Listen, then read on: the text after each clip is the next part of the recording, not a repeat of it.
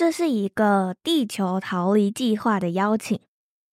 出国游学或留学一直都是我的愿望，想成为一位学生，好好的在一个国家认识各国朋友与文化。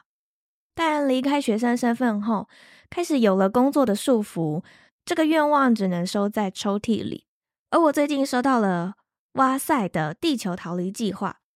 一个让你可以在线上学习十个月英语，并结合七日国际共学的计划，随时可以在线上与外师学习英文。国际共学是前往菲律宾与马巴拉卡特市立大学学生一起学习，一边学习一边游玩外，还有体验菲律宾当地传统文化、美食以及体验国际志工活动。对于上班族无法突然请假三个月或一年出国游学，超级友善，只需要七天就可以完成短期游学的梦想。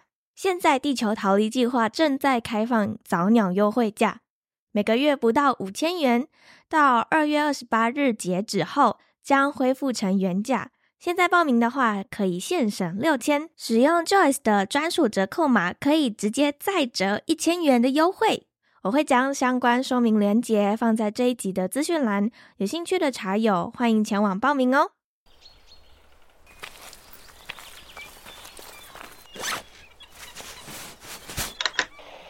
我是 Joyce，你现在收听的是一则茶室。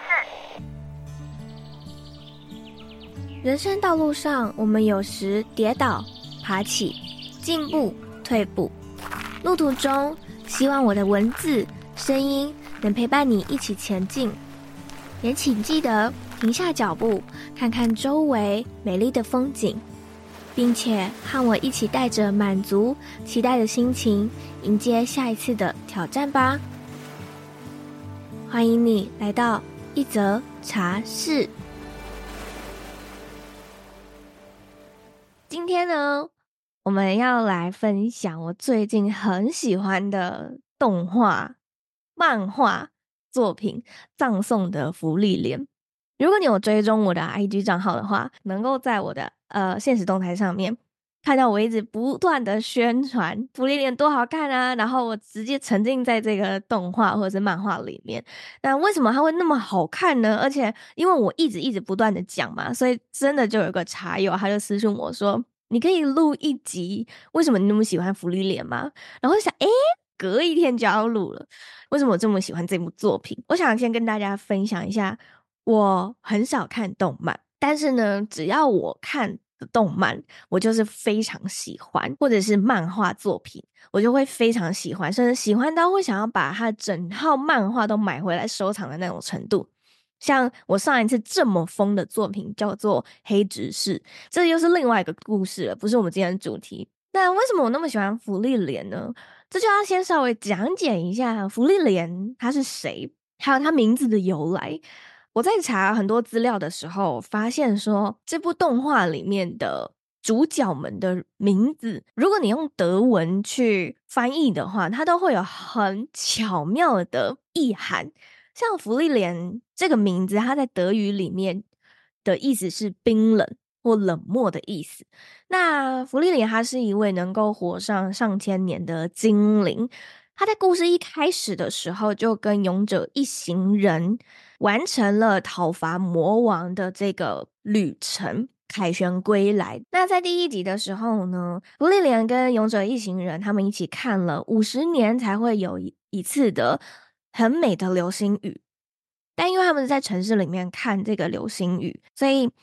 芙莉莲他就悠悠的说：“哼，我知道有另外一个可以看到更美流星雨的地方，我下次带你们去。”这句“我下次带你们去”好像讲的非常的轻描淡写，但对《勇者一行人》里面的辛梅尔还有海塔，他们是两位人类来说，下一次能够看到这个流星雨是五十年后。诶，《勇者一行人》里面还有另外一个角色叫做。艾然，他是一位矮人，矮人是可以活上几百年的。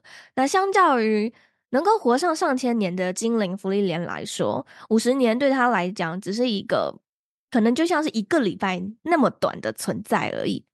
那他们就相约了五十年之后呢，要一起再次去到芙莉莲他觉得很美的那个能够看流星雨的地方。五十年过去了，芙莉莲相约而来，勇者一行人呢又再次启程到了芙莉莲，说可以看到很美流星雨的那地方。他们一起看完了这个流星雨之后，没多久，勇者辛梅尔就离世了。没错，他是第一集前十五分钟就直接领便当的一个角色。辛梅尔他的这个名字也很有趣，他在德语里面的意思是天国。等一下我会稍微讲解一下天国这个关键字，你们可以先稍微记一下。那在那一个葬礼上面呢，芙莉莲他哭得非常的伤心。他说：“怎么辛美尔就这样死了？我没有好好的理解他，为什么在他过世的时候我会这么难过？为什么在他过世的时候我才想要好好理解这个人呢？我发现一件事情，那是唯一一次，目前为止，芙莉莲哭的画面。也就是说，辛梅尔对他来说一定是一个很有意义的存在。当你的生命这么长的时候。”还会去追求那些嗯金钱啊、财富啊、地位啊，或者是成就吗？因为对芙莉莲来说，十年或五十年就像是一个礼拜，或者是两个礼拜这样的时间，所以对他来说，时间是永远用不完的一个存在。他今天想做什么就做什么，他今天不想做什么，他就是可能浑浑噩噩的旅行啊，漫无目的的走啊，或者是。光是坐在森林里面打坐就可以打坐个一天两天，对我们人类来讲是这么长的一段时间，但对他来说可能只是稍纵即逝而已。我记得老高有一部影片就是在讲这件事情，就是生命的时间拉长到百年或千年的时候，我们还会一直想要去追求那些物质世界的东西吗？大家可以稍微思考一下。后来我又想到了一个。关于福利莲与人类寿命的一个比较好解释的、比较能够更贴近我们生活的一种讲解吧。其实，芙莉莲与人类就像是我们人类对于毛小孩一样，毛小孩的寿命可能就只有二十年或以内。我们在看毛小孩的时候，就像是芙莉莲在看着人类一样。我印象非常深刻，我的第一只猫，它活到了快要二十岁，如果我没记错的话。但是呢，有好几年的时间，我都没有好好的陪伴它，因为我会觉得，哎呀，他现在还活蹦乱跳的啊，他还要好好的啊。等到我终于发现他已经变成一个猫界的 老太婆的时候，他已经走路的很缓慢了。不太吃食物，每天睡觉时间也比以往还要很久很久的时候，那个时候的他其实寿命已经剩下两三年了。但当我意识到这件事情的时候，好像已经来不及了。然后等到他真的离世之后，我是很多很多的悔恨，很多的不舍跟愧疚。我会觉得说，哇，我那几年都在干嘛啊？为什么我宁愿出去玩，宁愿跟男朋友去约会，宁愿花一堆的时间去打工，而不是花那个时间在家里好好的陪伴他，跟他一起睡觉也好，跟他玩也好，或者是被他抓也好，就是这就像是芙莉莲跟辛梅尔的那种感觉。为什么芙莉莲会在辛梅尔的葬礼上面哭得那么惨？就像是我对于我家的那只猫的那种愧疚感。哦，你走了，但是我竟然在你还在世的时候，没有好好的想要去理解你、跟认识你或拥抱你。所以，其实我真的，我真的超级懂为什么芙莉莲她会在那个葬礼上面哭得那么伤心的原因。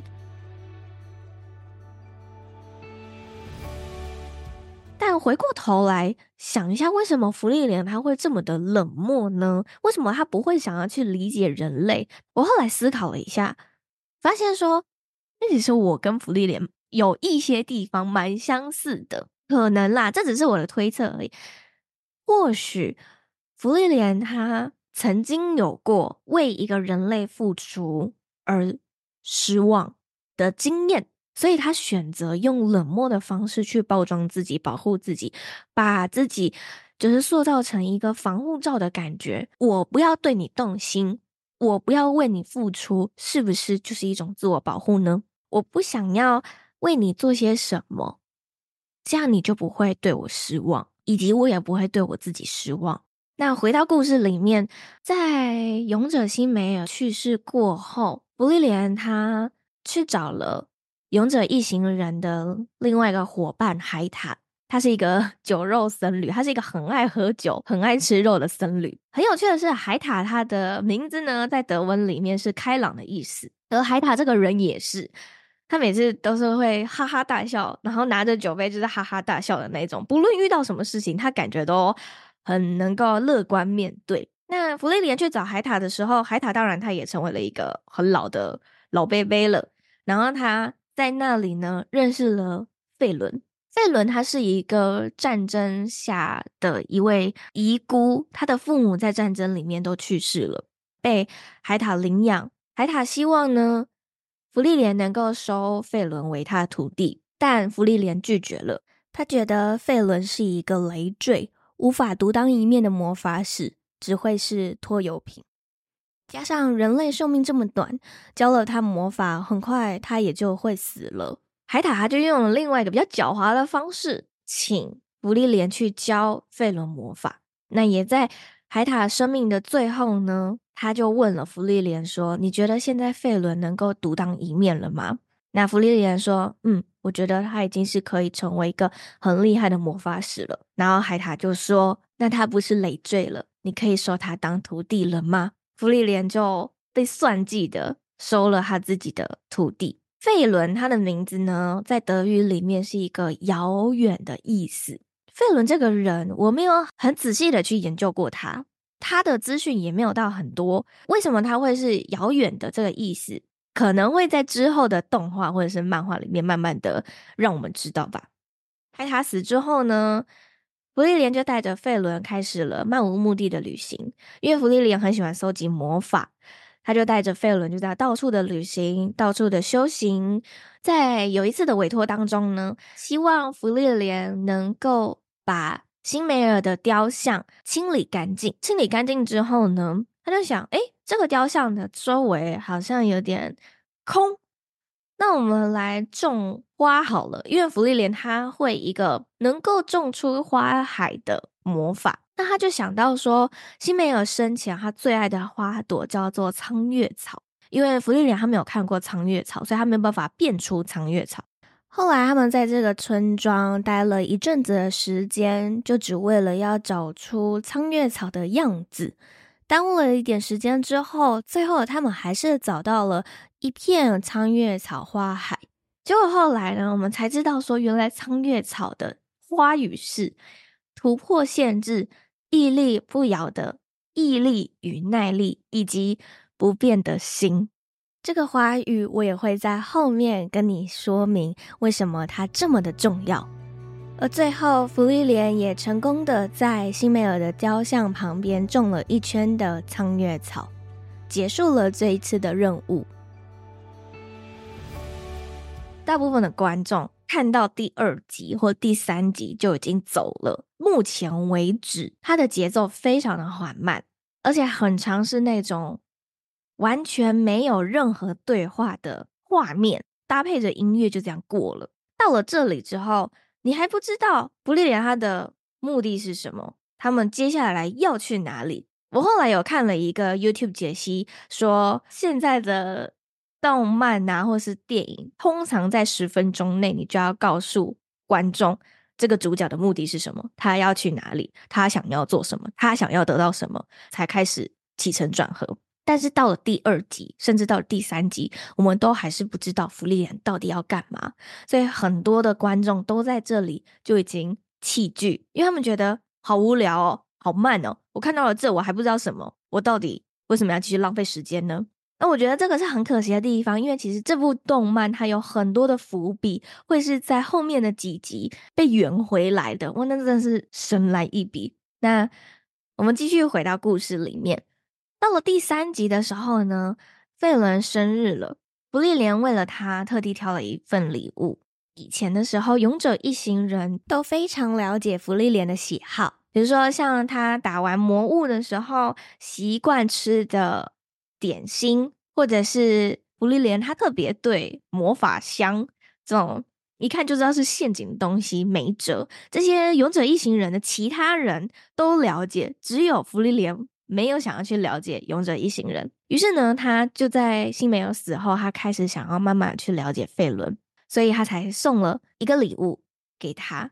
那后来他们又到了另外一个村庄去解除被勇者一行人封印在这里八十年的魔族库瓦尔。库瓦尔他是一个毕生只求于精进杀人的魔法的一个魔法师，因为他实在是太强了，所以在八十年前呢，勇者一行人就选择把他封印在此。八十年过去了，这个封印其实已经开始摇摇欲坠，快要解除了。呃，芙莉莲是回来要把这个库瓦尔封印解除，然后把它打败掉的。那在这八十年间呢，人类的魔法有很大的进步。他们针对这个库瓦尔擅长的杀人的魔法，去进行了改良，还有学会了如何去防御这个魔法。这一段故事。我觉得教会我的就是，如果你遇到强敌，你可以先选择去精进自己，再回来打败他。有时候逃避不是懦弱的表现，而是多给自己时间去强化你自己。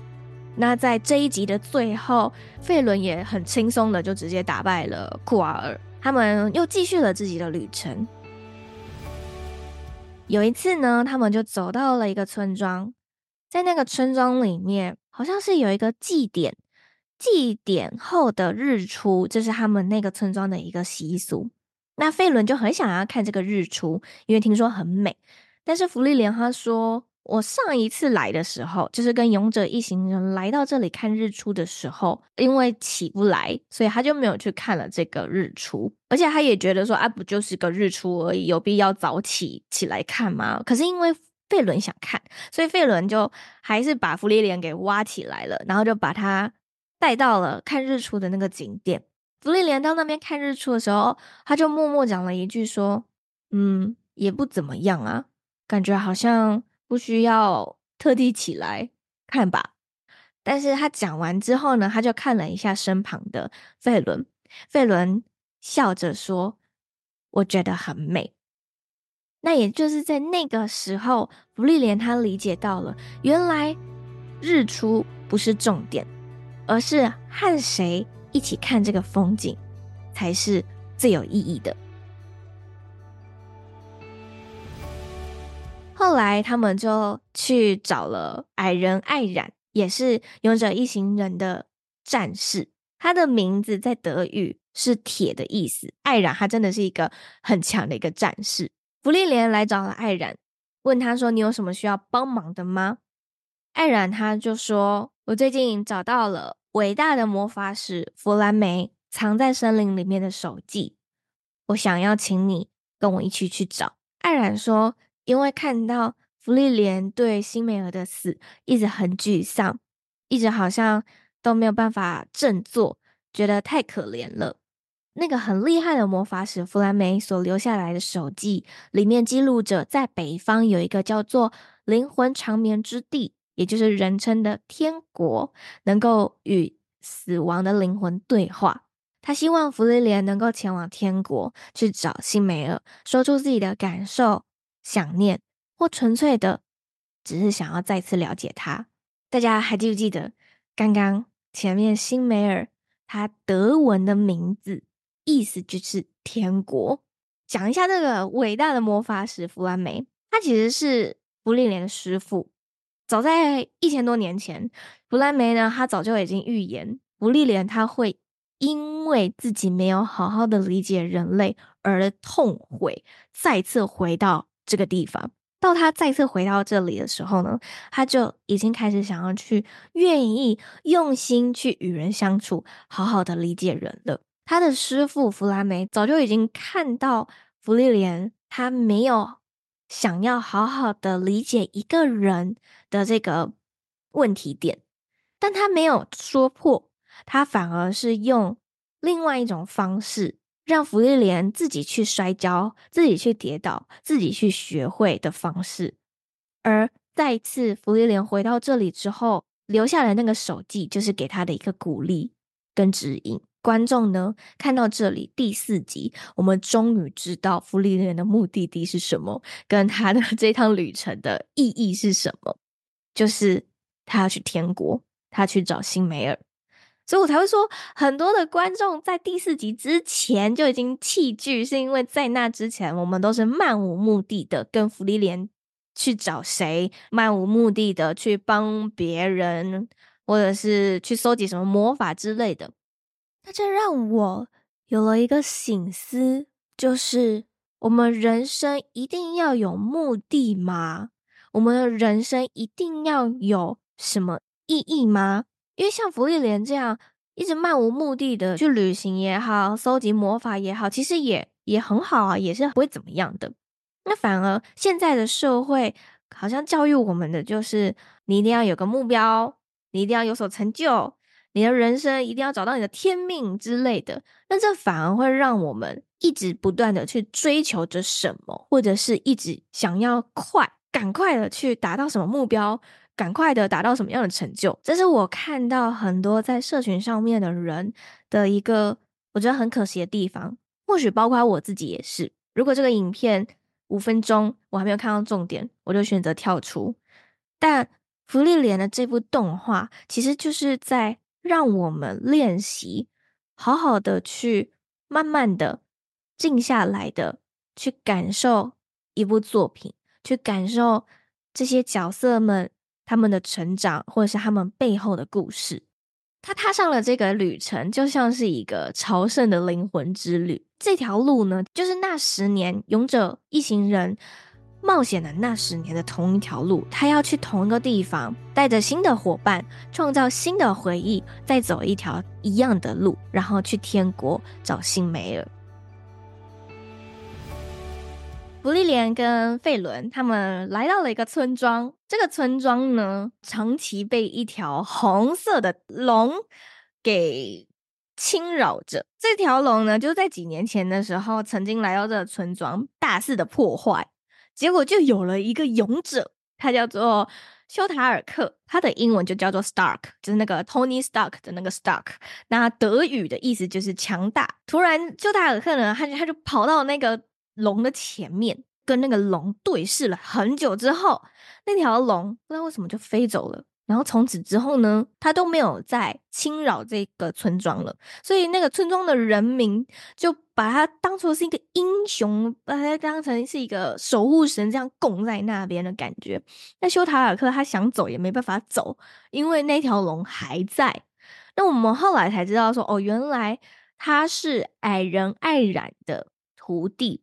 但因为某一次他们两个就吵架，所以修塔尔克他就直接离家出走了。芙莉莲到那边去找修塔尔克的时候呢，芙莉莲他就说，那条龙它守护着他自己的一个巢穴，那个巢穴里面有一本魔导书，我想要，我们需要一个前锋，你可以帮我们去一起打败这条龙吗？这时候才会知道说，原来修塔尔克他是一个超级胆小的人，他他从来没有跟魔物打过。为什么那条龙会看了他之后就走了？没有原因。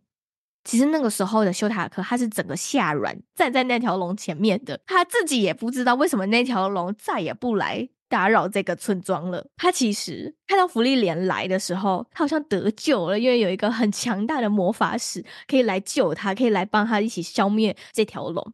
但其实芙莉莲没有要帮他的意思，他就有说，请修塔尔克帮他争取三十秒就好。他就给修塔尔克一个晚上的犹豫时间。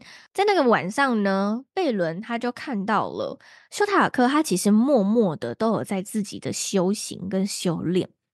有一个非常大的一面岩石被劈了一条缝，那条缝呢，就是修塔尔克他一直以来的修行。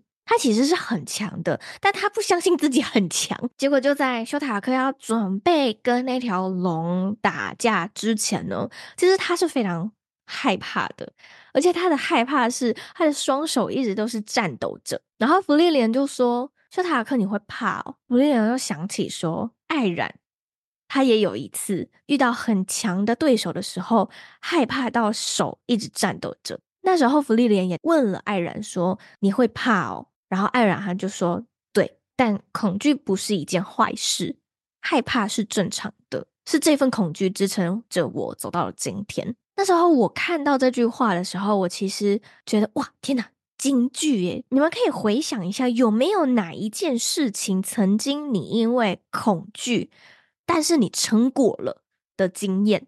其实一定有，只是可能会需要花一点时间稍微回想一下而已。我的话，自己一个人在家。然后把蟑螂打死，我觉得我真的是我是我我是我自己的英雄。还有就是我去跳伞的时候，我在飞出去之前的时候，我脚也是发抖的啊。但是飞出去之后，我就觉得哇，好美哦。还有就是我第一次去浮潜的时候，我在海上漂的时候，我也是非常紧张的。但是当我的教练把我整个人翻过去，然后我看到海底世界的时候，我觉得哇，好新鲜，好漂亮哦，好美哦。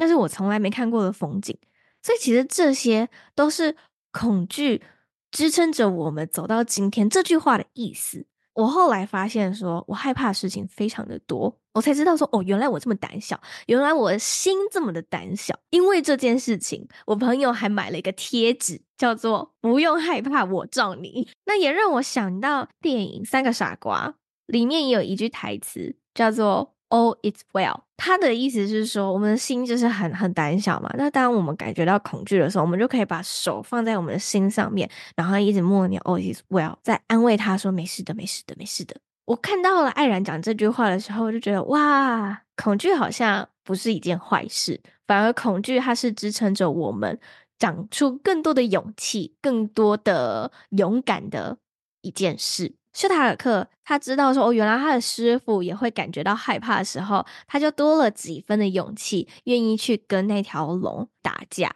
芙莉莲他终于知道为什么那条龙之后都没有再侵扰那个村庄了，因为龙它很聪明，它不会去找比他厉害的人打架的啊。所以其实修塔尔克就如他的德语的意思。强大的意思是一样的，他其实是很强大的，但是他一直不觉得他自己是一个很强大的人，他没有这样的自信。最后呢，其实芙莉莲他根本没有出手，修塔尔克就很轻松的把那条龙直接给干掉了。那为什么他会没有这个自信？这一个又是一个伏笔，我等一下会跟大家分享。第七集呢的标题叫做“就像童话故事一样”，它其实只是一个很简单的一个故事，然后一个分享而已。辛梅尔他其实每到一个村庄的时候，村庄的人都为了要纪念他、感谢他，会为他做雕像。但是辛梅尔呢，他又是一个 非常自恋的人，所以他会为了这个雕像是否好看而要求雕刻师重做好几次。芙莉莲他就他就觉得说。而、啊、不就是个雕像吗？为什么要这么的要求呢？他是说，当然是希望我的子孙们都记得我帅气的脸庞。芙莉莲就觉得很无聊，所以他他他就想回住的地方了。就在这时候，辛美尔他说了一句：“其实我想要留这些雕像，只是为了要让你在未来不孤单。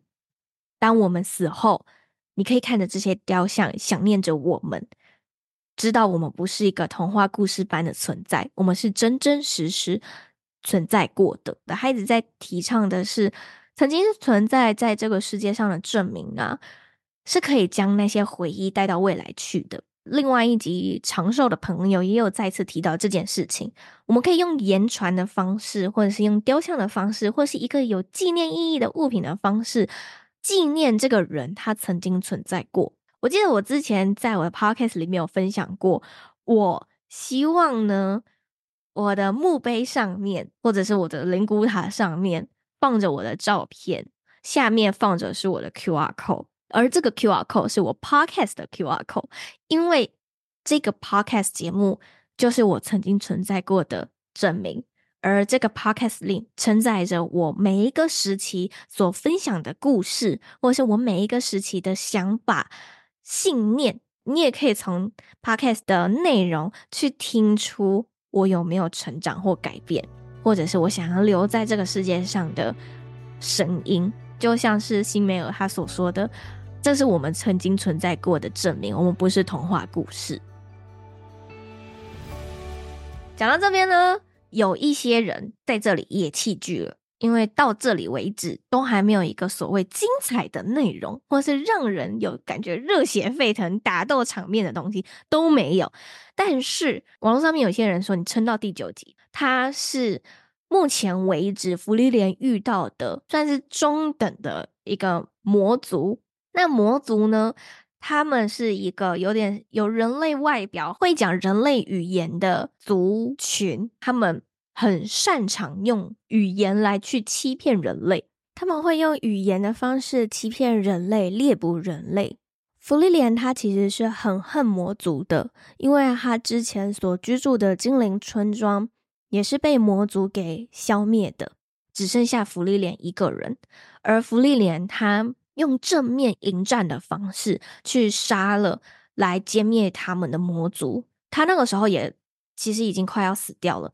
那是弗兰梅，他刚好路过这个村庄，发现了弗利莲，救了他之后，发现这个精灵他好像是一个很有才的人，所以才收他为徒弟。每一个会魔法的人，他们的魔力是。会在你的人体的外面，有点像是一种气场吧。你的魔力越大呢，你的气场的范围就越大；魔力越小呢，气场范围就会越贴近你的身体。魔族他们是用这样的方式去判断这个会魔法的人到底强还是不强。对魔族来说，自己魔力的强弱象征着自己的地位、权势，所以他们不会想要去隐藏自己的魔力气场。反而是会想要让自己的气场越来越庞大。弗兰梅他一生都控制自己气场的方式去欺骗魔族，他把他自己的那个很强魔力的那个气场压缩到非常小，几乎是贴近他自己的身体的。因为用这样的方式，魔族就会。对他掉以轻心，就觉得他是一个很弱的人。这个时候，弗兰梅在发挥他自己的实力的时候，就是完全一秒直接歼灭所有的魔族。但是呢，这件事情对喜爱魔法或热爱魔法的人来说是非常卑鄙的，因为他们会觉得说，嗯、呃，你为什么要用这样的方式去欺骗别人，用这样很卑鄙的手段，然后去赢得这一场战役？弗兰梅的说法是说。魔族用语言的方式去欺骗所有人，那我们就用魔法的方式去欺骗他们。这也让我想到一件事情，就是狠人这件事情。就是你的人生曾经有没有过很狠的事情？像我去年为了要减脂，我实施了将近一年的时间，每一餐我都会带着我自己的磅秤去称。所有饮食的克数，然后我会规定自己每一天都要走六千步以上，每天都要喝两千 CC 的水，还有每周都要健身四次，再加两次的有氧，让自己的体脂肪降了快要五趴。这件事你可以称之为 我是一个狠人。芙莉莲跟他的师傅一生都用自己的力量去控制自己的那个魔力的气场，我觉得这 这件事情也是蛮狠的。去为了一件你所坚持的事情而花尽你一生的时间或心力呢？你有没有过，就是为了自己去做一件很狠的事情？但这件事情对你来说是好的，是有帮助的。如果你觉得没有的话，你可以去找一个，然后你终其一生，就像芙莉莲那样，一直不断的锻炼自己。我觉得也是很棒的。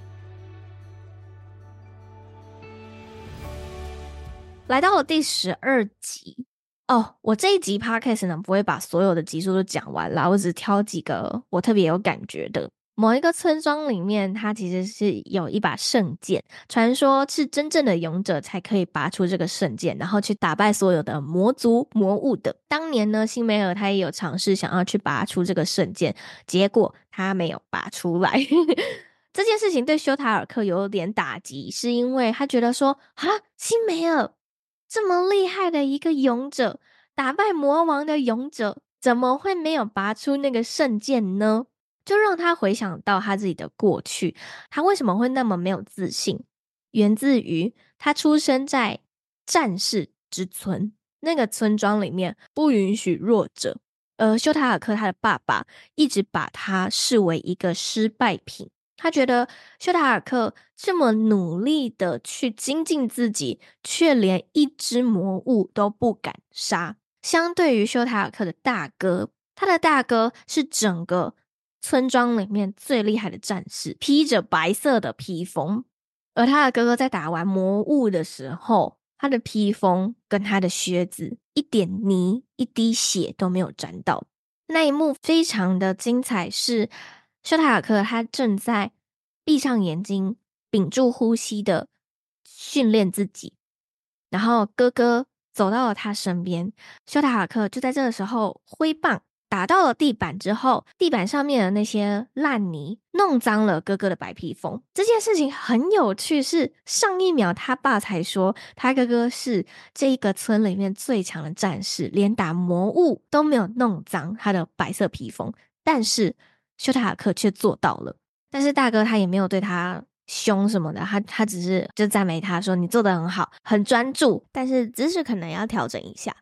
可以看到，其实能够给修塔尔克温暖的，在这个家就只有他哥哥了。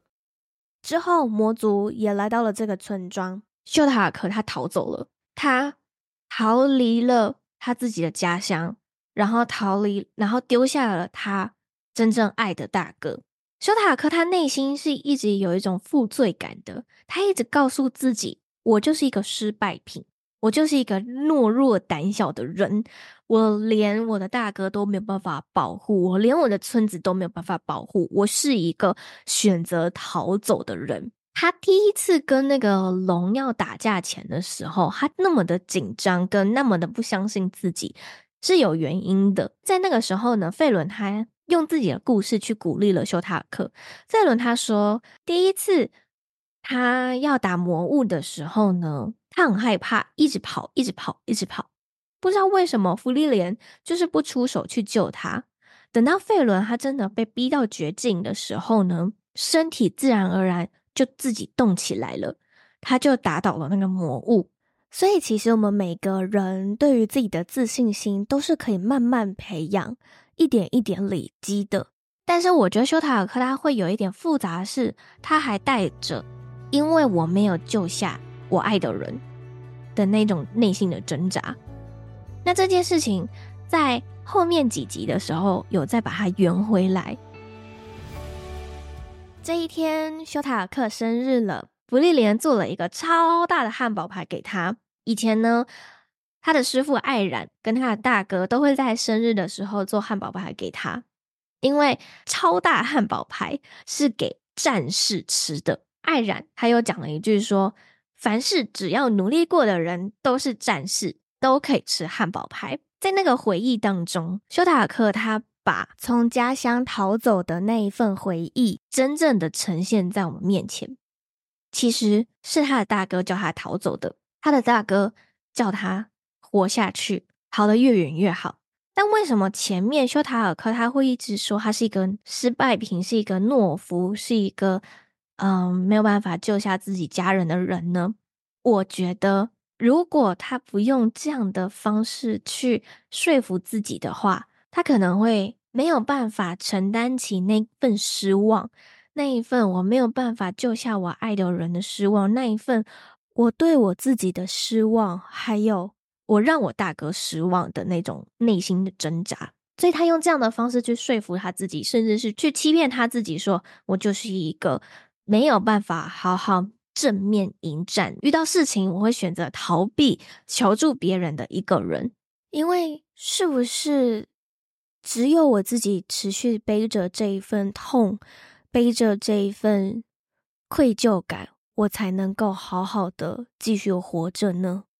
这让我想起，有一些影视作品里面也有一些这样的人设，他们在面对亲人或者是爱人死亡的时候，会用这样封闭自己的方式，将自己的内心关起来，仿佛他好像要背着那一份沉重的十字架走完这一生。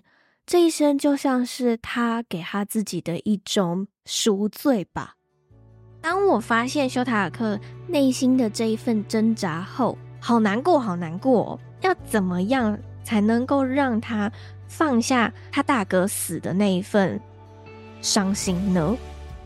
我今天这一集的分享就大概是到这里，那就要稍微讲一下，就是为什么我这么喜欢葬送的芙莉莲。但是在那之前，我想要先跟大家分享一下，为什么要叫做葬送的芙莉莲。芙莉莲呢，他是葬送过最多魔物的一个魔法使，他是历史上有史以来打败过最多魔物跟魔族的一位魔法使。还有另外一个原因是，他葬送过。太多人了，勇者一行人的辛梅尔、海塔，还有他自己的师傅弗兰梅，那些对他来说很珍惜的人们，而这些人都教会了他学会去爱、去了解、去感受、去认识他人与自己，甚至让他学会说出自己内心的想法。而在他人做得很好的时候，他也学会了去夸奖别人。芙莉莲在这个旅程当中，他其实是不断一直去梳理跟回忆过往，然后又同时去认识自己，然后也发现说，诶，其实他自己有慢慢的在改变的。比如说，他开始会记住别人的生日，然后会去准备礼物，在费伦或修塔尔克做得很好的时候，向他们摸头夸奖他们。他会开始去注意他人的感受，留意他人的时间其实是有限的。那虽然他看似好像很冷漠、漠不关心，但其实他都有默默的去记住很多事情。比如说，像是艾然，他很喜欢吃很酸的葡萄，所以他就去学会了如何把葡萄变酸的魔法。还有，他知道师傅弗兰梅很喜欢花的魔法，所以他就在师傅的墓碑旁边变出了一排的花海。他知道辛梅尔喜欢苍月草，所以呢，他就在雕像旁边变出了一堆的苍月草。然后也因为勇者一行人夸奖过他变出了那些很无聊的魔法，所以呢，他很喜欢收集并且学习很多很多的魔法，或者是收集很多的魔导书。还有一个我觉得令人感到很难过的是，其实每一次的回忆都跟辛美尔有关。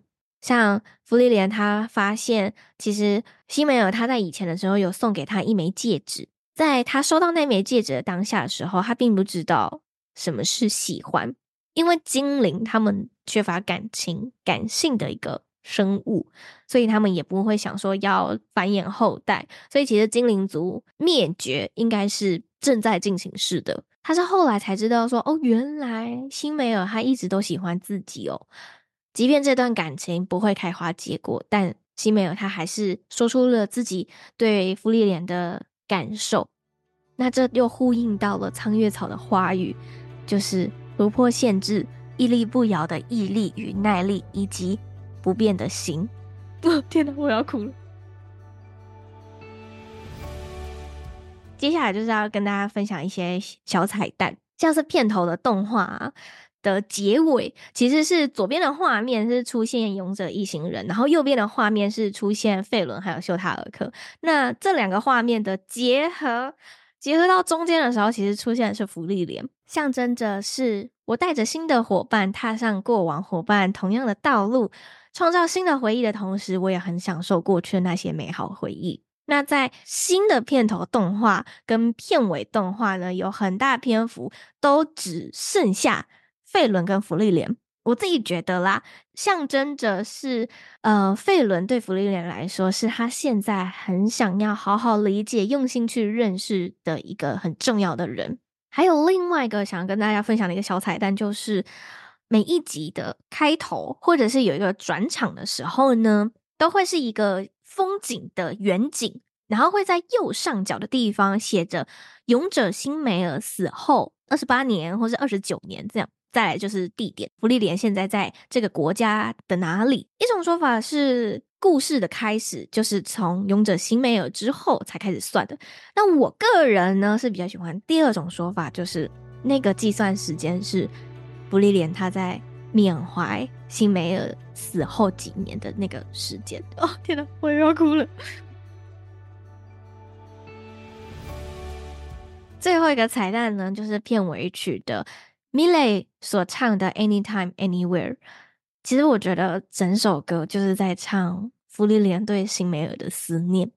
每一集结束的时候，都会直接接着 m i l e 所唱的《And You All Right》，仿佛就是在问观众说：“你还好吗？刚刚的内容你还好吗？”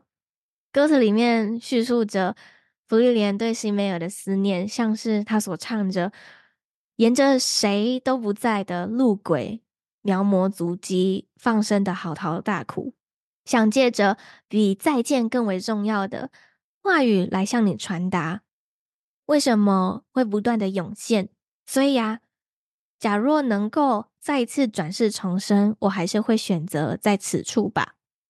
假如得以再度的和你邂逅重逢，我不会再离你而去，并会选择此刻吧。哪怕是迷失于孤独的日子，那流落的泪水亦不要紧。黑夜终将黎明。歌曲的后半段唱到：“我不会说出至少想见你一面之类的话，唯独今天就让我沉浸在回忆里面也没关系吧。”所以呀，假如得以再度和你邂逅重逢，我不会再感到迷惘，并会选择。活在此刻，纵然不曾有过约定，哪怕是迷失于孤独的日子，胸口会如此揪痛，是因为这是曾经与你活过的证明吧。纵然没有什么绝对，但无论何时都会传达到的。那流落的泪水亦不要紧，黑夜终将黎明。我会清唱属于我们的摇篮曲，迎接你回来。那在节目的尾声呢，就让我播放这一首《Anytime Anywhere》。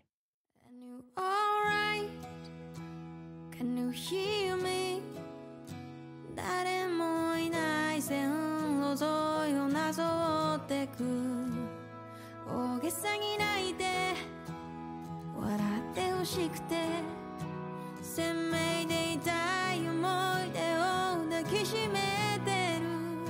さよならよりずっと大切な言葉で伝えたいんだ。ありふれてでも特別でほらこの目じゃなければ見えなかったものがどうして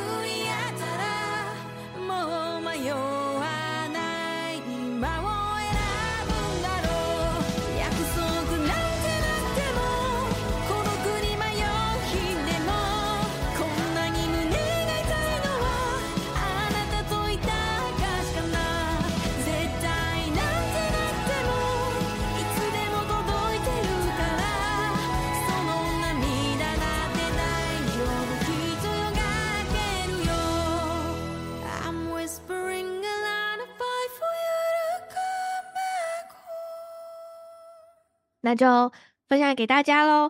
如果这一集对你有帮助，或者是你也开始想要去追福利莲，请你务必一定要让我知道。不论你是私讯我的 IG，或者是在 Apple Podcast 留言处写下你对福利莲的任何感想，或者是你也开始追了，都很欢迎你让我知道。那或者是你也可以直接用行动支持赞助我的方式。所有的赞助链接、汇款资料都放在每一集的资讯栏下方。感谢你今天的收听，我们下次见。